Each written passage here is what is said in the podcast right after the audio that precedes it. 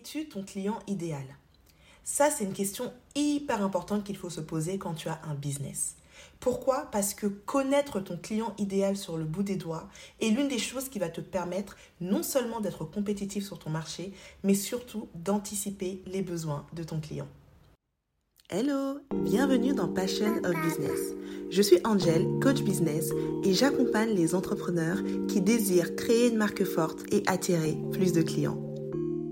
En ce mois de décembre, j'ai décidé qu'on fasse quelque chose d'un peu spécial. On va faire ensemble le calendrier de l'Avent spécial business.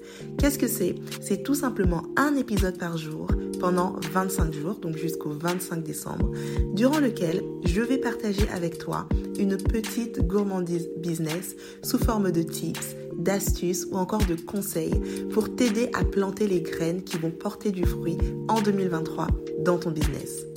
Installe-toi bien, prends un bon chocolat chaud, prends ton bloc-notes et c'est parti pour l'épisode du jour. En fait, quand tu lances un business, tu as ce qu'on appelle une clientèle cible. Donc, ce sont les personnes que tu as envie de toucher avec ton produit ou ton service. Et dans cette clientèle cible, il y a ce qu'on appelle le client idéal. Ça, c'est vraiment le client que tu as envie de toucher. C'est un petit peu le client qui a toutes les caractéristiques que tu recherches. C'est le client avec lequel tu as envie de travailler. Et ce client, il faut que tu le connaisses sur le bout des doigts. Il y a quelques années, j'ai rencontré une cliente et euh, elle vendait des vêtements. Donc c'était une créatrice de vêtements et elle était en train de créer sa marque, elle avait déjà quelques prototypes et elle avait envie de structurer son business.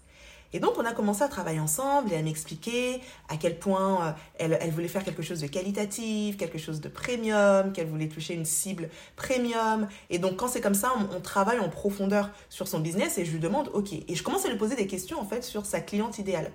Où est-ce qu'elle s'habille, ta cliente idéale? Euh, Qu'est-ce qu'elle mange? Qu'est-ce qu'elle fait? On essaie de creuser un petit peu et de faire le profil de cette cliente idéale. Et quand je lui demande les habitudes de sa cliente idéale, elle me dit, bah, ma cliente idéale, euh, euh, c'est une personne qui a l'habitude de, s'habiller dans des enseignes un peu premium. Par exemple, chez Manouche, tous ces enseignes, en fait, qui vendent des robes autour de 200, 300 euros, voire plus, parce que au fait, c'était son ambition à elle, c'était de vendre ses robes, parce qu'elle avait principalement des robes, c'était de vendre ses robes autour de 250 euros. Et donc elle me dit, voilà, ma cliente, elle a l'habitude d'acheter ce type de produit. Ok, très bien. Et à un moment donné, comme ça, je lui pose une question, je lui dis, mais euh, et toi, tu t'habilles, tu t'habilles où? Tu t'habilles dans quelles enseignes? Et là, elle me répond comme ça, naturellement, euh, ben, chez H&M et chez Zara. Et là, je lui dis, mais tu t'habilles chez H&M et chez Zara, et tu veux toucher une population qui s'habille chez Manouche euh, et chez Mage. C'est pas du tout les mêmes habitudes de consommation. Ça veut dire que tu peux faire ce travail d'analyse, essayer de comprendre comment fonctionne ce type de client, mais ce sera tellement plus simple pour toi et plus pertinent pour toi et plus naturel pour toi que de toucher des clientes bah, qui sont comme toi. En fait, le truc, c'est que très souvent, on se calque sur les grandes entreprises. Pourquoi? Parce que les grandes, entreprises, elles vont toucher tout type de cible. Mais pourquoi est-ce que les grandes entreprises touchent tout type de cible? C'est parce qu'elles ont des équipes qui sont là pour analyser les habitudes de consommation des cibles. C'est comme ça que tu peux avoir une équipe constituée de personnes qui ont à peu près une trentaine d'années, qui font une marque pour des adolescentes. Pourquoi? Parce qu'elles ont cette capacité-là, cette structure et ces ressources de pouvoir analyser au plus près la manière dont ces adolescentes consomment pour ensuite pouvoir leur proposer un produit qui soit le plus pertinent possible, avec une communication qui soit la plus pertinente possible. Mais quand toi, tu es un solopreneur, tu es tout seul dans ton business, tu n'as pas ces ressources-là. Tu n'as pas ces équipes-là. Si tu t'amuses à aller toucher, à aller taper dans un target qui n'est pas le tien, à aller toucher une cible que tu ne connais pas, que tu ne maîtrises pas, tu vas être dans l'approximation. Je pense que les filles qui s'habillent chez Manouche regardent plutôt tel type de choses. Je pense qu'elles consomment plutôt de telle manière. Je pense qu'elles euh, sont plutôt sensibles à tel type de détails. Donc tu seras comme ça dans l'imagination et dans l'anticipation. Alors que si toi-même, tu as déjà l'habitude de t'habiller chez des enseignes un petit peu premium, tu sais exactement ce que tu recherches. Tu sais exactement ce que tu regardes. Tu connais ton exigence vis-à-vis de ces enseignes-là. Tu sais à quel point tu vas être sensible aux finitions.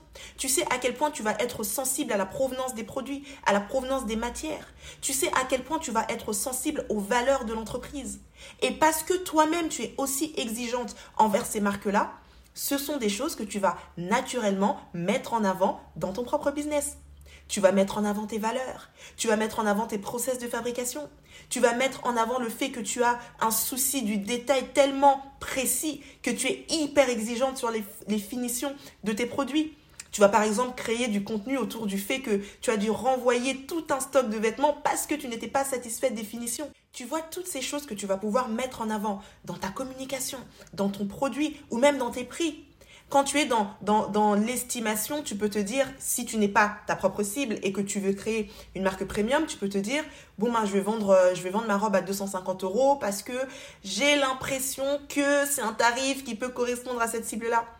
Mais quand tu es toi-même ta propre cible et que tu connais parfaitement les, modes de consommation de cette cible-là, tu peux dire, bah, en fait, ma robe, je ne vais pas la mettre à 250, je vais la mettre à 350, voire à 400. Parce que moi-même, en tant que cliente, pour ce type de produit, je suis prête à mettre ce type de prix. Alors, qu'est-ce que je suis en train de te dire? Je ne suis pas en train de te dire que si tu as envie de créer une marque, tu es obligatoirement obligé d'être ta cible. Mais ce que je te dis, c'est que ça va être tellement plus simple pour toi. Parce que tu vas tellement bien connaître ta cible que tu vas avoir le langage qu'il faut, tu vas avoir le produit qu'il faut et tu vas pouvoir anticiper sur le type de média dans lequel tu voudras être, sur le type d'influenceur avec lequel tu voudras collaborer, etc., etc.